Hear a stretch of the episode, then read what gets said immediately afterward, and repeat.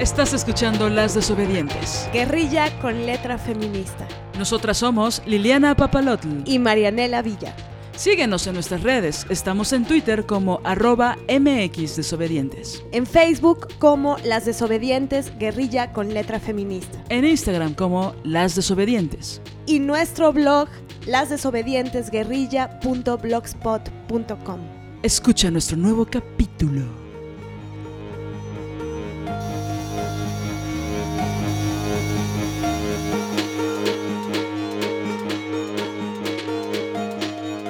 Hola compañeras, nosotras somos las desobedientes. Guerrilla con letra feminista. Y somos Liliana y Marianela.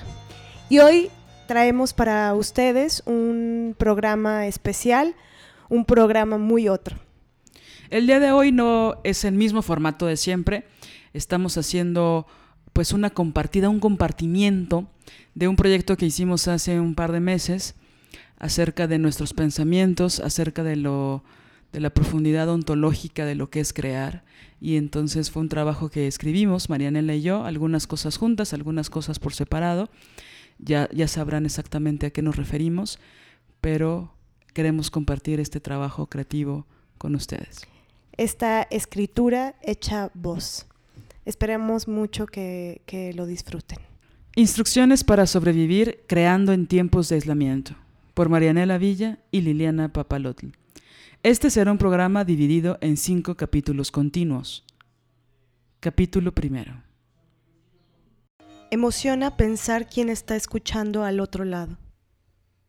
¿Cómo se siente esa persona que se encuentra con nuestras palabras en este instante? ¿Qué ropa traes? ¿Dónde estás sentada? ¿Estás bebiendo algo?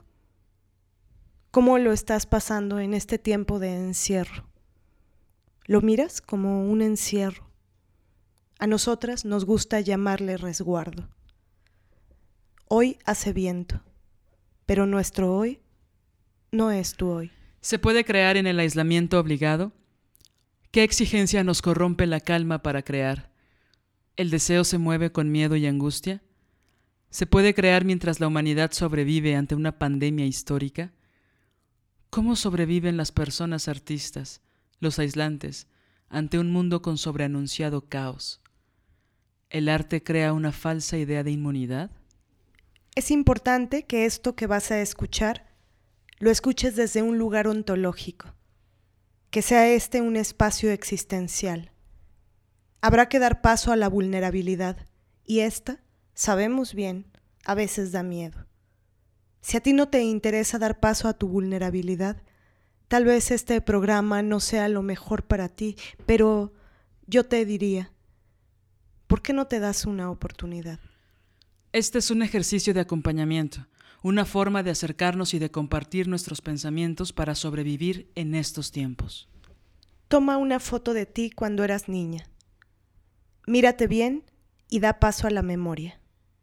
No, no impidas eso que te está pasando. Deja que la ternura feroz te arrase.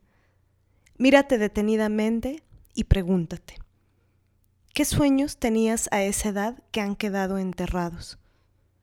Piensa en la palabra deseo. Detente. No, no me refiero a un deseo sexual. Es algo mucho más profundo que eso. Piensa en la palabra profundidad. Vamos un poco más allá.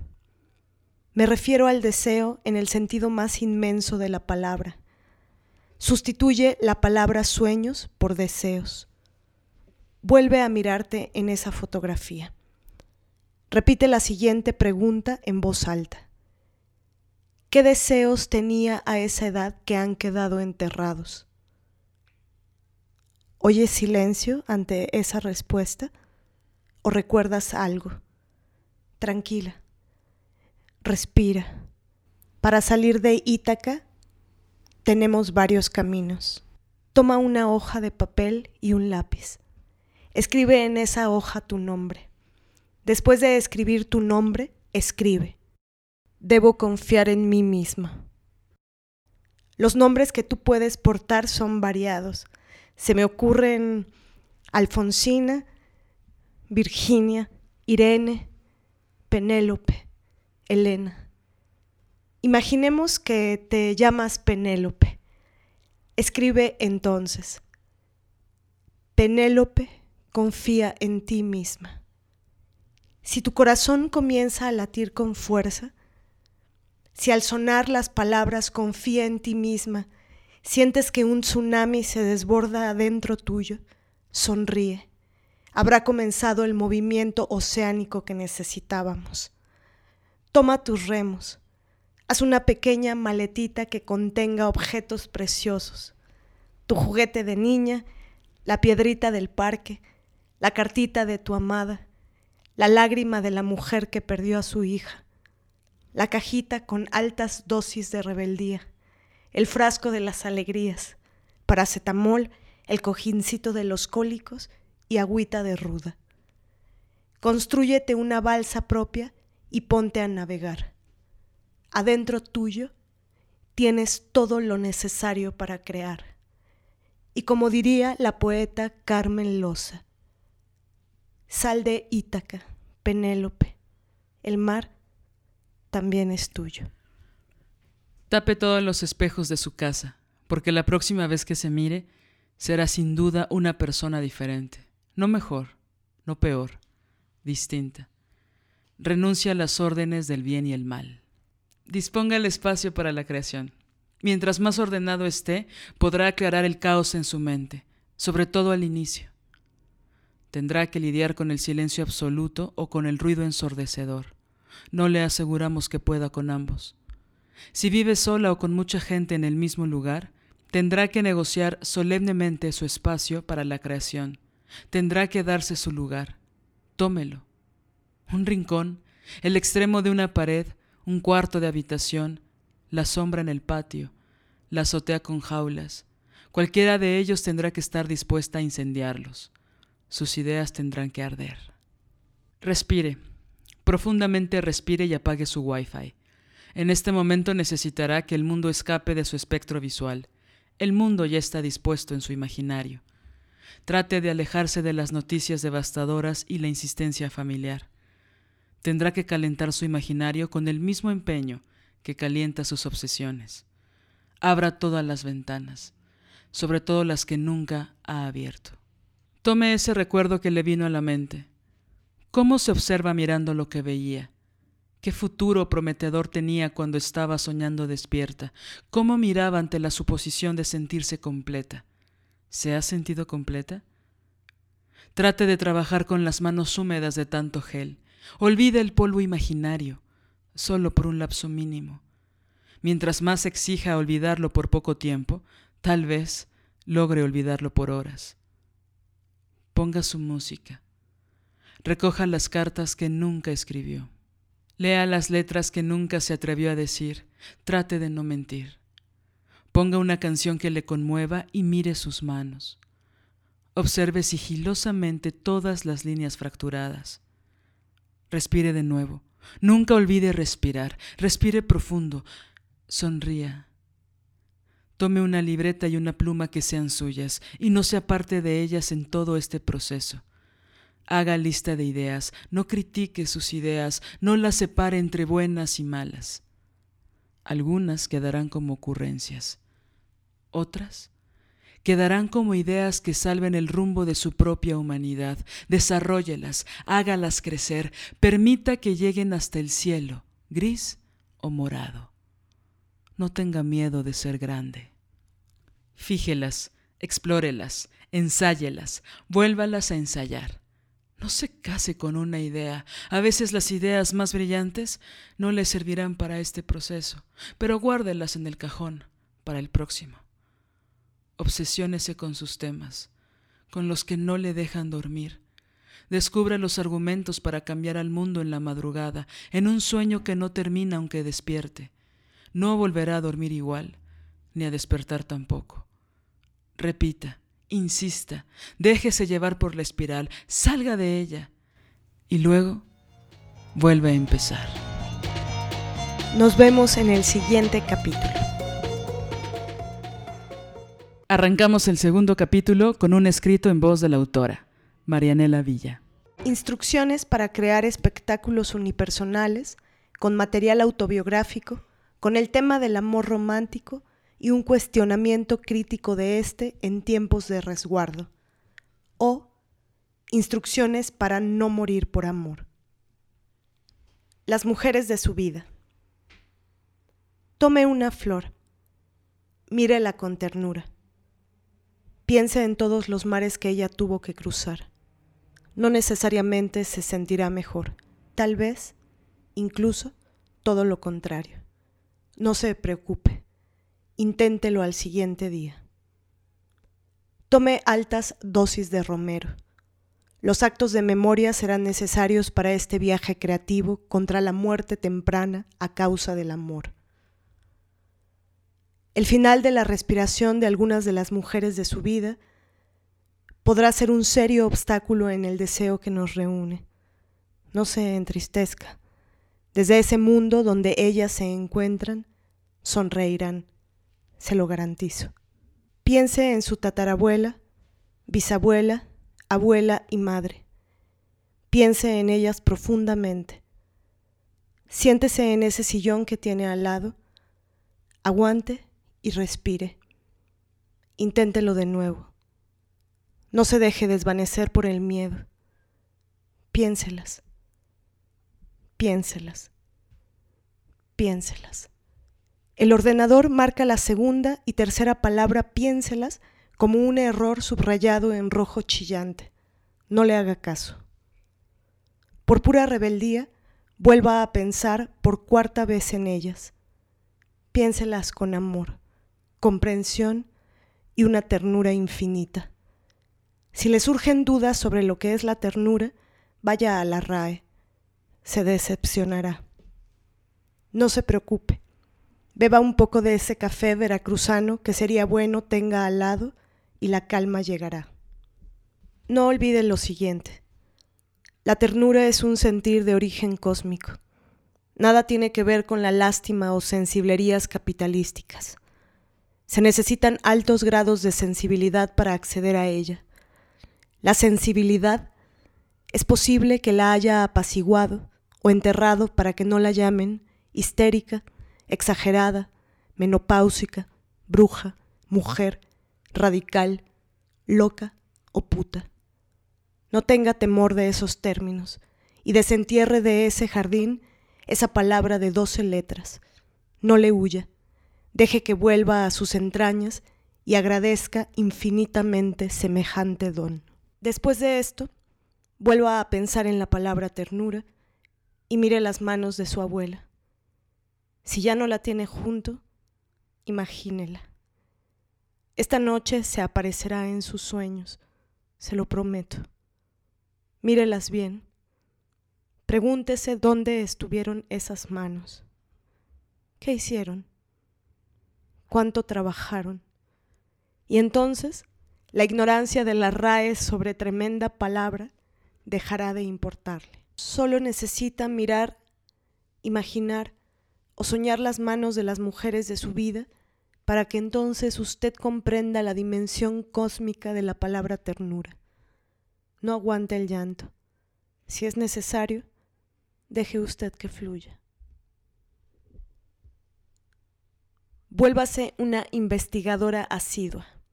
Indague, entreviste, estudie, lea, busque, pregunte. Haga un mapa de ellas y pronúncieles las siguientes preguntas. Registre las respuestas. Si no las tiene junto, no lo olvide. Imagínelas o sueñelas. ¿Cuál fue la manera en la que amaste? ¿Sufriste por amor? ¿Era el sujeto amado el centro de tu vida? ¿Te abandonaste a ti misma? ¿Aprendiste a poner límites? ¿Tuviste hijos? ¿Por qué? En tu vocabulario existía la palabra autonomía y así sucesivamente. Es importante que usted invente sus propias preguntas. Respire. Sé muy bien que seguramente tiene usted que detener en este momento su lectura. No sienta culpa. Detenerse un poco sirve para que la memoria se revolucione y fluya. Dé unos pasos. Mire las nubes por una ventana. encuentre el rostro de su madre en ellas. Ríase de usted misma y sin temor a la nostalgia, váyase con la siguiente pregunta. ¿He sufrido yo por amor? No olvide dar un traguito a su agua de romero. El amor. Provenga de una familia mexicana, italiana, boliviana, francesa, española o cualquier otra nacionalidad de nuestro conocido planeta Tierra. Tenga un padre y una madre, ambos, alguno de ellos o ninguno. La relación real o imaginaria con tan grandes figuras será fundacional. Si el padre es un padre ausente, mejor. Todo así le resultará mejor. Tenga a la mano las fotografías de los hombres o mujeres que amó. Mírelas detenidamente. No recuerde el texto de Heiner Müller donde dice, rompo las fotografías de los hombres que amé y me usaron sobre la cama, la mesa, el piso, la silla. Vuelva a mirarlas y trate de recordar las similitudes que existieron entre sus relaciones. No suspire brutalmente, respire, no rompa las fotografías. Reúna todos los escritos, cartas, mensajes y demás desproporciones epistolares que haya acumulado a lo largo de su vida. Reúna todos los escritos que le escribieron a usted. Reúna todos los escritos que le escribieron a usted reúna todos los escritos que le escribieron a usted. Guarde la calma, espere, no, no se enfurezca, no reviva la tristeza pasada. Si no tiene suficiente material, si usted es de las que daba estímulo epistolar y no lo recibía, siéntase contenta. Tiene una fuente de inagotable estímulo para la creación de su unipersonal. Tome agua, sus riñones lo necesitarán hágase análisis de ellos constantemente. Si no sabe el porqué de esta instrucción, busque la lista de enfermedades de Louis Hay y verá. Lea Hamlet. Si se siente atraída por el personaje de Ofelia, lo mejor que puede hacer es crear una pieza unipersonal, escrita, dirigida, producida y actuada por usted. Si alguien le dice, ¿te crees todóloga? Mírelo con lástima. Piensa en la palabra autonomía y retírese. Si adora a Shakespeare por sobre todas las cosas y no existe para usted otro genio que escriba mejor, lea a Virginia Woolf. Prepárese un buen café. Si usted ve a alguna de las mujeres de su casa de malas, imagine usted los porqués. Sea compasiva. Espere un poco y algo pasará. Si al cabo de unas horas, mientras nadie la molesta, la ve garabateando palabras en una servilleta de papel. Ahí tendrá un porqué. Vaya a su lectura. No se sienta mal si se distrae. La resistencia es normal. Atrás de ella hay deseo. Es lo que dice Lacan. Si le han dicho que es misógino, no lo crea. Léalo a cabalidad y comprenderá. Si mientras lee una habitación propia de Virginia Woolf, usted quiere llorar un océano entero, llore, no lo detenga. Si la misma mujer le dice, ¿estás bien? Dígale que mejor que nunca. Si ella cree que usted miente, abrace su libro, escriba una dedicatoria y regáleselo. Despídase amorosamente. En un mes, capaz ella ya no se encuentre ahí. Deséele la mejor de las suertes. Después del cuarto café probablemente comience a temblar. No se preocupe de un largo suspiro y todo se asentará. Si ve usted a lo lejos a una mujer sentada sobre unas bolsas de plástico, con las manos negras de polvo y pobreza, más negras que la noche, con una libreta sobre sus piernas y un bolígrafo azul en sus manos, observe. Si le viene a la mente, es la hermana de Shakespeare. No se asuste, no es un delirio cafetal. Por sus arterias habrá comenzado a bombear todo lo necesario para crear. Este viaje está apenas por comenzar. La tercera y cuarta parte de estas instrucciones durante esta cuarentena, usted las tendrá que completar. Nos escuchamos en el siguiente capítulo. Arrancamos el tercer capítulo con un escrito en voz de la autora Liliana Papalotl. Instrucciones para sentir vértigo en la creación de una pieza unipersonal, creando en medio de una pandemia. Descálcese. Tendrá que crear con los pies bien agarrados a la tierra. Tome un cuchillo imaginario y ábrase la piel, un poquito, para que se asome la sangre, vea su carne arder y recuerde que está viva. Mírese en el espejo de un lienzo en blanco, acarícielo, sienta la textura del inicio. Acarícielo con todo el cuerpo, no se limite a las manos. Su rostro cambiará durante el proceso de esta aventura. Tómese una foto, una por cada día de creación. Su vida cambiará, su mirada también. Las arrugas anunciarán su paso por el tiempo, la experiencia también es belleza. Tome agua fresca, mucha agua fresca, el cerebro lo agradecerá. Vista ropa cómoda, porque andará por un camino espinoso, vertiginoso e incómodo. El cuerpo comenzará a sentir miedo, calor y sudará. También sentirá escosor, hormigueo y palpitará. Agradecerá tener ropa cómoda cubriendo cuerpos tan distintos reunidos en un mismo espacio. La mente comenzará a volar. Tal vez logre perdonarse. Agradezca que sea la única comodidad que podrá permitirse. Debe renunciar a todas las demás. Escoja un lugar limpio para trabajar. La sociedad le estorbará y le ayudará solo al pretexto. Escuche sus cuerdas temblar por años. Renuncie por primera vez con plena conciencia al pacto de silencio. Hable, escriba, grite, en nombre de todas las mujeres con las que comparte sangre que nunca pudieron, que no sabían que podían, que lo intentaron y las desaparecieron. Ahora imagine a todas las demás, a las que también obligaron a callar. Hable frente a usted, negociando con la timidez, con fervor. Profundice sin miedo porque la vida es ahora y este momento, este instante, nunca más va a repetirse. Respire hondo pase saliva y vaya dentro, sin escalas, a ver a dónde llega. Solo escuche las cuerdas de otros y escapan de un instrumento de madera. Sorpréndase de sí misma, téngase paciencia, el camino no será corto, aunque dure un segundo.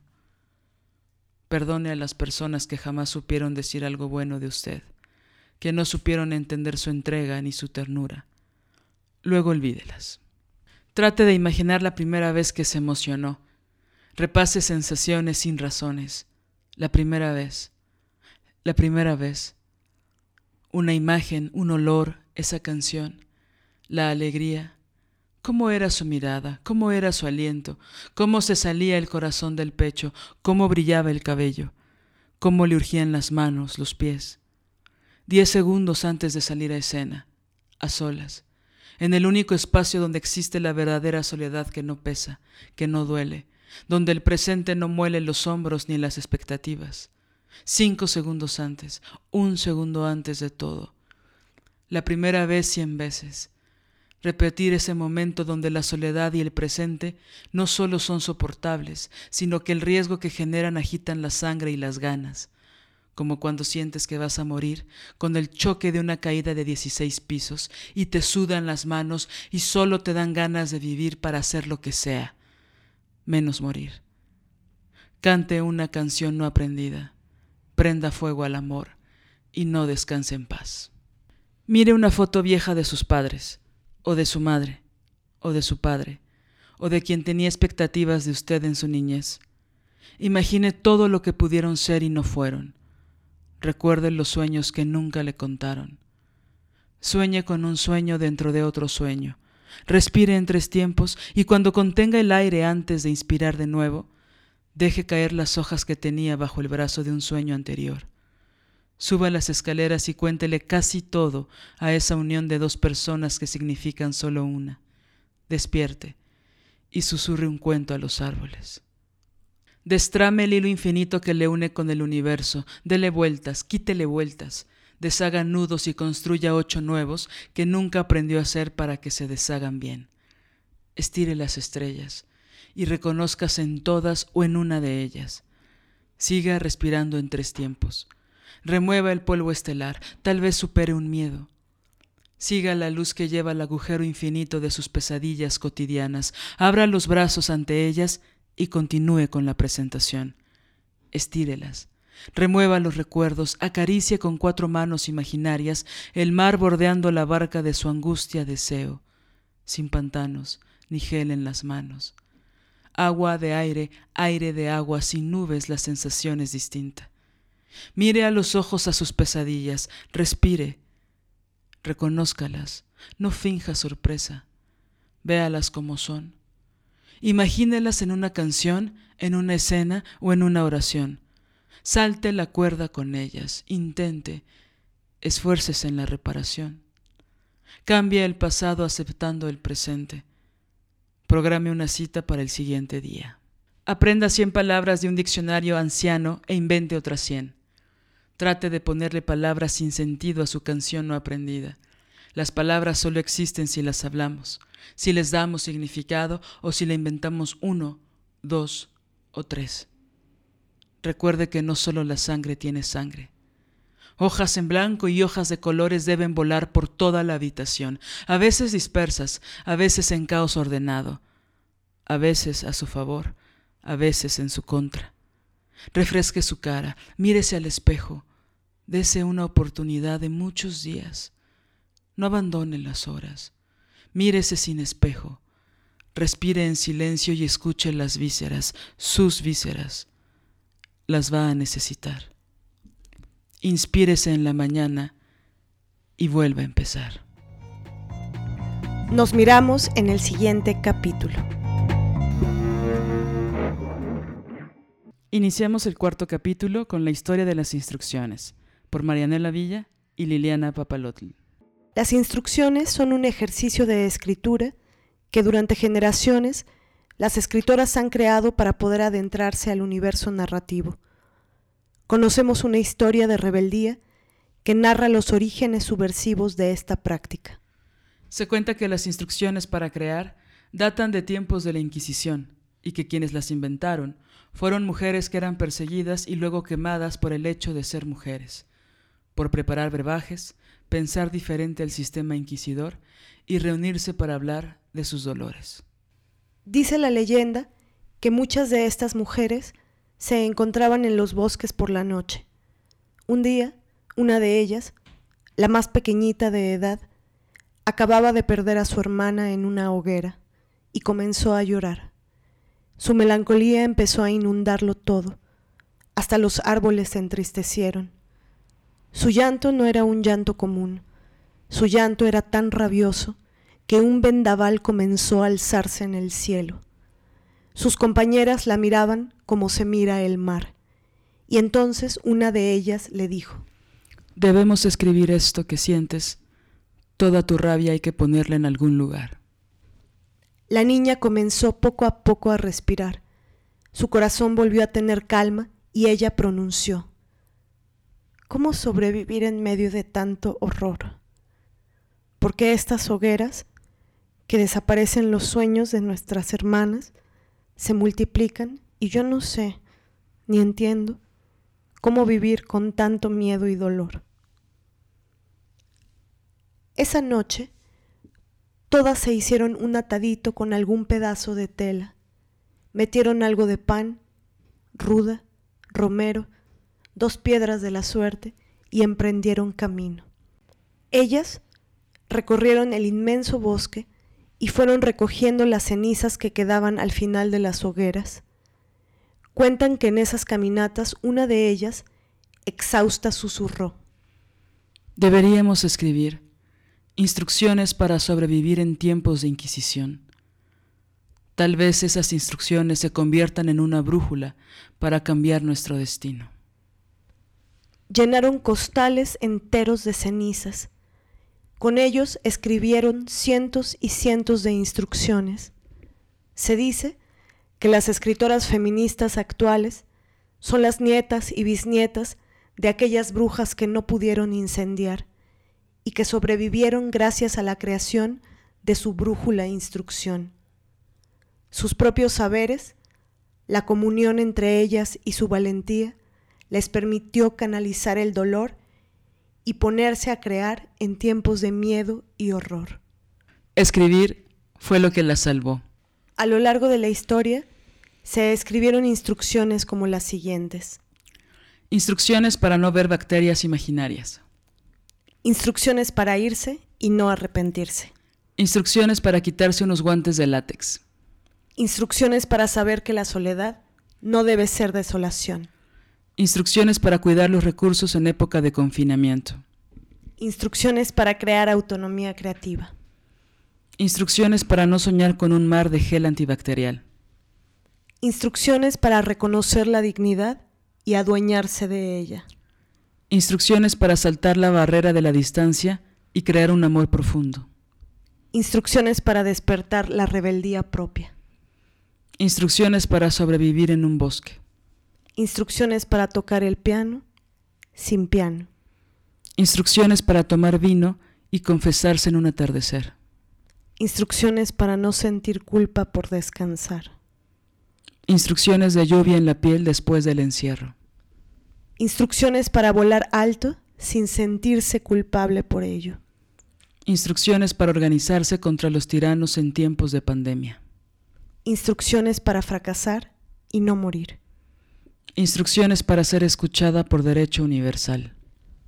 Instrucciones para caminar y no volver atrás. Instrucciones para sanar las heridas sin borrarlas.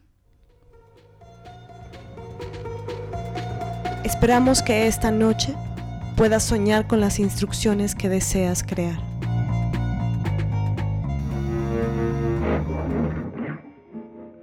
Iniciamos el último capítulo contándoles que hemos gozado mucho este viaje de escritura y lectura en voz alta de nuestro pensamiento hecho palabra. Las instrucciones han sido para nosotras un medio para acompañarlas y también para sentirnos acompañadas. Esta pandemia, sabemos, ha traído sufrimiento a muchas personas. Eso entristece. ¿Qué hacer ante el dolor de los demás? A veces, por más absurdo que parezca, la mejor forma de hacerle frente es ponerse a crear. Es complejo, lo sabemos. Algunos dirán que es un privilegio, pero para nosotras, las niñas y mujeres, con la pandemia perenne que vivimos, con la misoginia como pandemia, ¿será la voz un privilegio? ¿En verdad? ¿Será la creación un privilegio para las niñas y mujeres? Nosotras lo dudamos.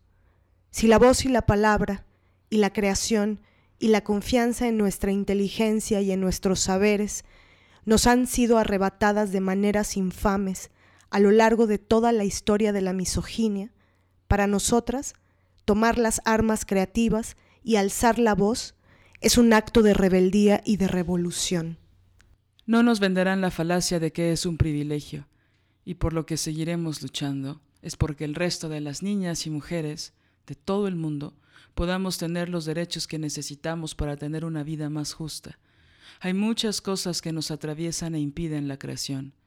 Nosotras esperamos que nuestra escritura, hecha voz, sea una forma de dar aliento a la escritora que todas llevamos dentro. Nuestras instrucciones llevan un deseo oculto.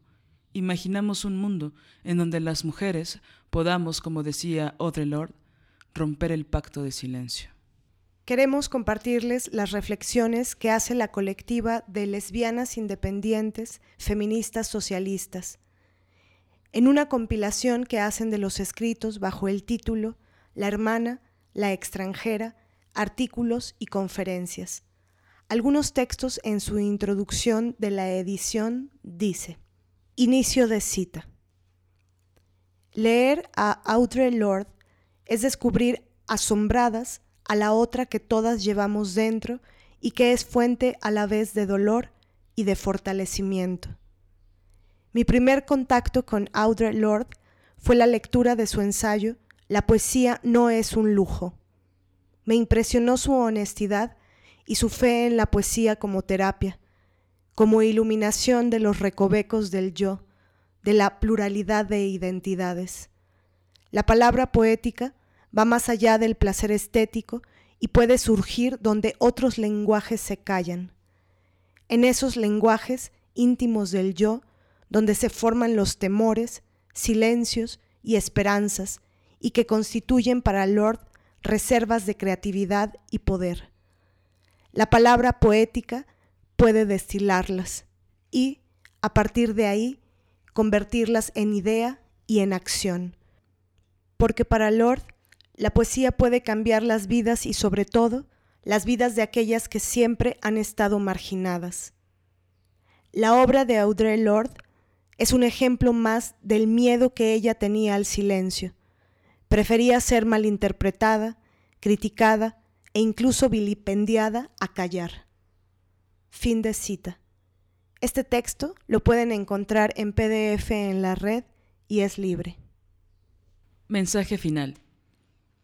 Que esta despedida te encuentre con más fuerza, con ímpetu profundo, que las ganas de crear corran por las venas, que se arremolinen sin pudor, que el viento o el calor te den las claves que necesitas, que estas voces puedan convertirse en una balsa a la que puedas subir sin temor, un suspiro. Que los temas no te quepan en el cuerpo, que descubras, como ruinas en medio de la selva, la piedra angular de tus obsesiones, que inventes formas de negociar con ellas, que se te revelen en sueños de ojos abiertos, que las ideas tengan forma, que los miedos sean de esos que salvan, no que reprimen, que escribas por falta de pretextos, que pintes por falta de tiempo, porque aunque este lapso parezca largo, no es nada en comparación con la vida Acércate a lo que siempre quisiste crear y nunca te atreviste. Que un té con la muerte sea posible solo por rebeldía ante su presencia en las ciudades del mundo. Que la luz no se apague en el cuarto oscuras en el que a veces nos convertimos. Comienza con un recuerdo, ese que te vino primero a la mente, y comienza tu autobiografía. ¿Qué ejes lo conforman? ¿Qué ríos? ¿Qué inundaciones? ¿Qué bosques encantados?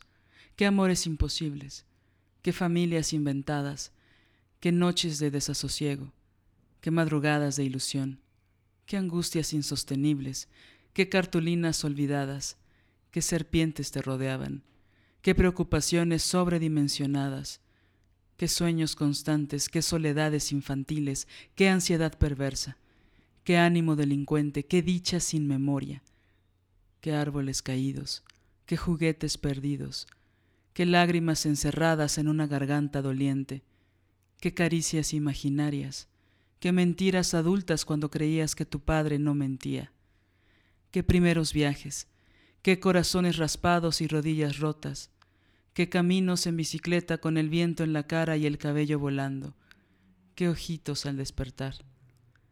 Sábanas rechazadas, pasos seguros y una decisión. Agradecemos su escucha hasta el final de estos capítulos. Nos seguiremos encontrando. Las desobedientes siempre querremos hablar y ser escuchadas. Ilustración Lily Kurst. Música original Alina Maldonado. Diseño gráfico Oriana Ortiz Villa.